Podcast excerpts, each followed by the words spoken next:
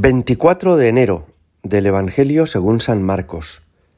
En aquel tiempo los escribas que habían bajado de Jerusalén decían, Tiene dentro a Belcebú y expulsa a los demonios con el poder del jefe de los demonios. Él los invitó a acercarse y les hablaba en parábolas. ¿Cómo va a echar Satanás a Satanás? Un reino dividido internamente no puede subsistir. Una familia dividida no puede subsistir si Satanás se revela contra sí mismo para hacerse la guerra, no puede subsistir, está perdido. Nadie puede meterse en casa de un hombre forzudo para arramblar con su ajuar si primero no lo ata. Entonces podrá arramblar con la casa. En verdad os digo, todo se les podrá perdonar a los hombres, los pecados y cualquier blasfemia que digan, pero el que blasfeme contra el Espíritu Santo no tendrá perdón jamás, cargará con su pecado para siempre. Se refería a los que decían que tenía dentro un espíritu inmundo. Palabra del Señor. Nos fijamos hoy en varios aspectos de este Evangelio que acabamos de escuchar. En primer lugar, Jesús habla sobre Satanás. Quizá alguna persona puede pensar todavía que esto es un mito, que esto es una leyenda, o que esto es una forma antigua de entender un misterio, el misterio del mal, que en realidad no requiere personificarlo, sino que el mal serían los errores humanos. Pero no, no, Jesús habla sobre el demonio, sobre Satanás, y es una verdad de fe. Os animo a todos, y esto lo podemos hacer de una forma muy sencilla en Internet, a buscar el Catecismo de la Iglesia Católica y a leer allí los números 391 a 395.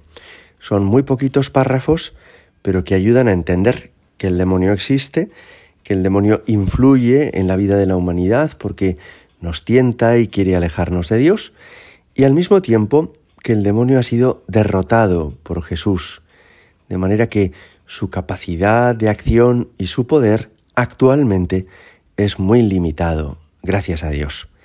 Bueno, pues Jesús habla sobre el demonio y dice, pero ¿cómo que yo voy a estar poseído por el demonio? ¿Qué cosas tienen estos escribas y estos fariseos? Sería absurdo. Un reino dividido no puede subsistir, dice Jesús. Y nos fijamos también en este segundo aspecto. Fijaos, Dios ayuda a conservar la unidad, mientras que el demonio divide. Para una familia es una razón para su éxito que los padres y los hijos estén unidos, que los hermanos se quieran, que se ayuden todos, abuelos, nietos, mientras que por el contrario, cuando crece la discordia, el resentimiento, unos hablan mal contra otros, otros se hacen faenas, se perjudican, se hacen la vida imposible, entonces la familia se rompe. El demonio suele dividir, mientras que Dios quiere unir. Y Jesús habla de que un reino dividido no puede subsistir. Es decir, que esto que sucede en las familias también ocurre en la sociedad. Cada una de nuestras naciones está llamada a vivir en la concordia, en la unidad, a que nos ayudemos, a que colaboremos todos al bien común. Hay divisiones sociales a veces las hay por razones políticas entre unos partidos y otros, las hay por razones territoriales entre unas regiones y otras, y las hay por razones económicas entre unas clases sociales y otras. Lo que quiere Dios es que contribuyamos a la unidad, a la comunión, a la concordia, a que cada uno busquemos no derrotar al adversario, sino construir con el adversario un proyecto común, construir con todos los ciudadanos la unidad y la comunión. A esto nos llama el Señor. Si una persona se creyera muy creyente y muy cristiana, pero en realidad habitualmente con sus discursos o con sus actuaciones fuera creando a su alrededor rencor y resentimiento o buscando ser autónomo e independiente de los demás para que le dejaran vivir a él o a los suyos una existencia al margen del resto de la sociedad, eso no es cristiano.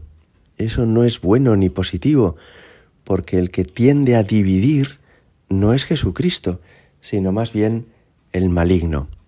Y por último, decía Jesús, todo se les podrá perdonar a los hombres, menos el que, el que blasfeme contra el Espíritu Santo. Y añade el evangelista que se refería a los que decían que tenía dentro un espíritu inmundo. Nos fijamos en esta primera afirmación, todo les podrá ser perdonado a los hombres. Eso es impresionante, porque las cosas que hemos hecho quedan de alguna manera en nuestro pasado. Y cada uno de nosotros hemos cometido muchos errores, cosas que hemos dicho, de las que nos arrepentimos, esfuerzos que no hicimos en un momento de nuestra vida, pues que después han condicionado nuestro futuro.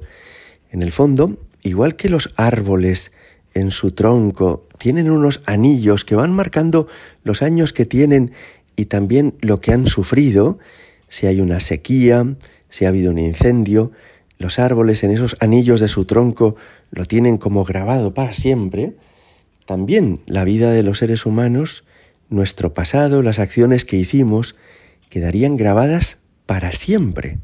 Nosotros no podemos modificar el pasado, salvo que dejemos que Jesucristo se introduzca en nuestra vida para recomponer nuestra vida y perdonar las cosas malas que sucedieron en nuestro pasado.